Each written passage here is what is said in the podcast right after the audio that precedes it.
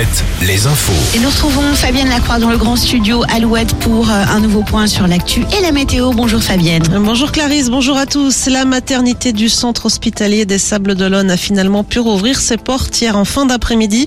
Le service était fermé depuis le début de la semaine, en faute d'anesthésistes en nombre suffisant. Le personnel qui fait défaut également dans le Finistère à la maternité de Landerneau.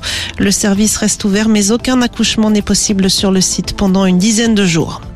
Elisabeth Borne invite les syndicats à Matignon. La première ministre a convié les cinq syndicats représentatifs pour des entretiens individuels les 16 et 17 mai prochains. La CFDT a déjà dit qu'elle s'y rendrait.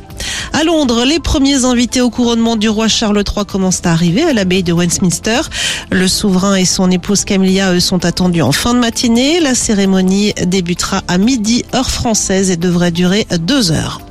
En rugby, les Charentais du SA15 resteront en Pro D2 la saison prochaine.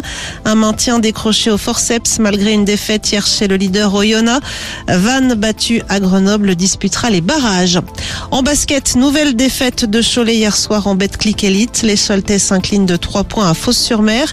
Et puis en National 1, toujours en basket, Poitiers s'est qualifié pour les quarts de finale des playoffs aux dépens de Lorient éliminé. Tours et Rennes disputeront un match d'appui demain. Il y avait du hand également hier soir. Limoges n'a rien pu faire face au leader du championnat, le PSG. Victoire parisienne 38-31. Du côté de vos sorties, Alouette est partenaire de la Foire Expo de Tours qui se tient jusqu'au 14 mai.